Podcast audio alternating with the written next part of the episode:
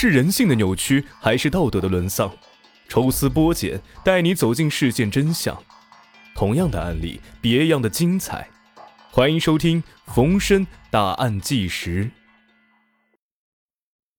欢迎收听今天的大案纪实，我是冯申。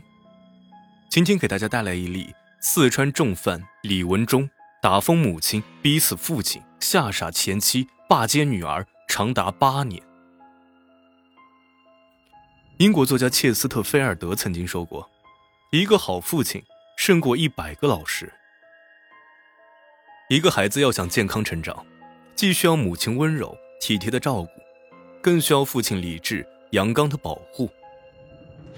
父亲作为家庭的保护者，可谓是责任重大。一个缺失父爱的孩子会缺乏安全感，继而形成胆怯懦弱的性格。有父亲的陪伴，孩子才有力量。可是，并不是每个男人都会照顾家庭，能够成为合格的父亲，甚至有一些人会做出伤害子女的恶行。发生在家庭中的暴力更为隐秘，难以被外人所知。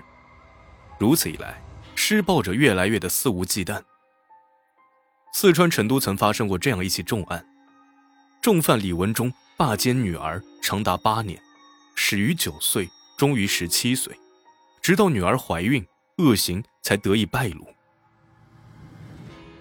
女儿的爷爷因为阻止施暴而被逼死，孩子的母亲得知此事，更是吓得精神失常，成了一个傻子。而这个受父最终仅被判了十三年。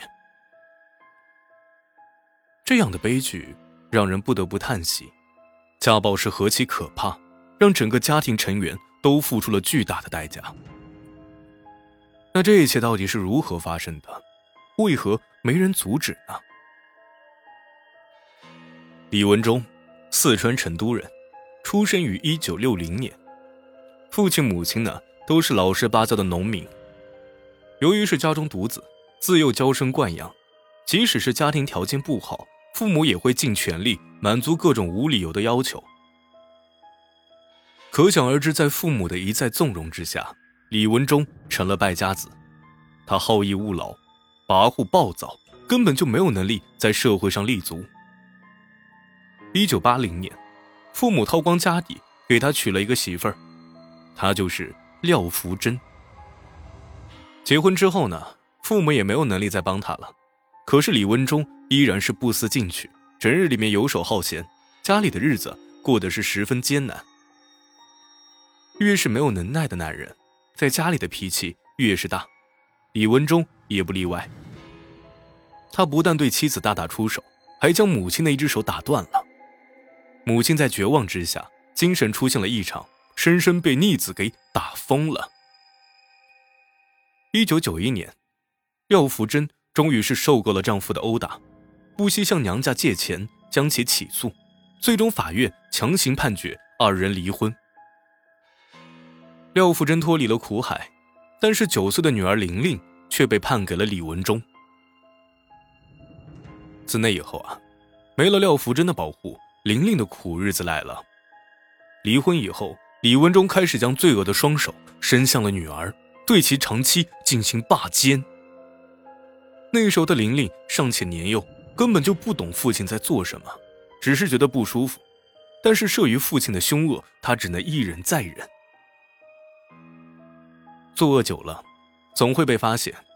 当李文忠的父亲察觉到此事，气愤难当，他毅然的站出来教训这个败家子，想要保护玲玲。然而李文忠丝毫不顾父子关系，拿出刀就向父亲砍去，当场砍断其一根手指。在精神和肉体的双重打击之下，李文忠的父亲身体迅速垮了下去，没过多久就一命呜呼了。打疯母亲，逼死父亲，妻子也离婚了，再也没有人能够保护玲玲。李文忠愈加的肆无忌惮，对玲玲进行施暴。为了达到长期对玲玲霸占的目的，李文忠开始限制她的自由，不允许她接触成年男人。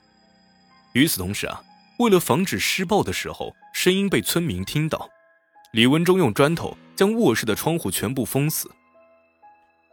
有人问他为什么这么做，李文忠解释啊：“哎呀，怕家里进贼。自己都已经穷得叮当响了，谁会来他家偷东西？真是欲盖弥彰。”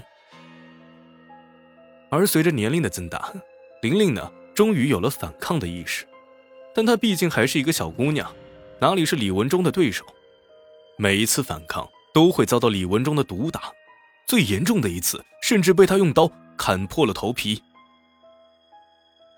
在李文忠的威胁和殴打之下，玲玲再也不敢反抗了，也不敢将此事告诉给别人。李文忠对于女儿有着近乎变态的控制欲，只要玲玲不在家，他就会拿着刀到处找她。村民们也逐渐的意识到了什么，可是没有证据。也就没有人出面干涉。一九九九年十月份，玲玲十七岁了，她发现自己已经好几个月没有来例假了。李文忠得知此事之后，立马知道咋回事了，玲玲怀孕了。为了掩盖自己的恶行，李文忠想了很多办法，试图将孩子打掉，可是都没有成功。与此同时，玲玲的母亲廖福珍察觉到了女儿的异常。此前，玲玲每个月都要找母亲要钱来买卫生巾，而她已经三个月没有要钱了。廖福珍找到女儿，得知其三个月没有来例假，裤子也有点小了，当场崩溃大哭。在廖富珍一再逼问之下，玲玲终于说出了自己被父亲霸奸八年的遭遇。这个可怜的母亲没有办法承受如此大的打击，被吓成了一个傻子，自此精神失常。一九九九年十一月，廖富珍疯疯癫癫的带着女儿卧铁轨自杀，幸好被好心人救了回来。经过一番询问，好心人得知了李文忠的暴行，他对玲玲进行了安慰，并极力支持他去报警。最终，在好心人的鼓励之下，玲玲走进了派出所。经过 DNA 鉴定，办案人员确定了玲玲腹中的孩子就是其父亲李文忠的。如此一来。李文忠八年的恶行终于败露。李文忠被捕之后，因强奸罪被判处有期徒刑十三年。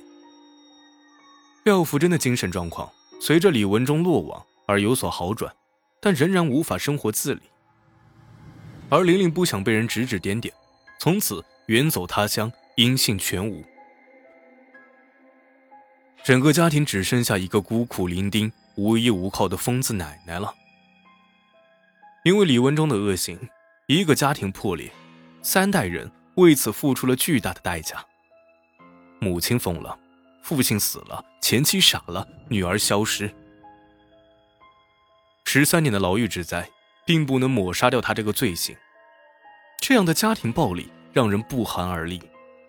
成年人受到家暴还能站出来保护自己，可是孩子呢？他们尚且年幼，慑于施暴者的威胁，难以让事实公之于众。每一个人应该深思，该如何保护那些遭受家暴的孩子，避免这样的悲剧再次发生。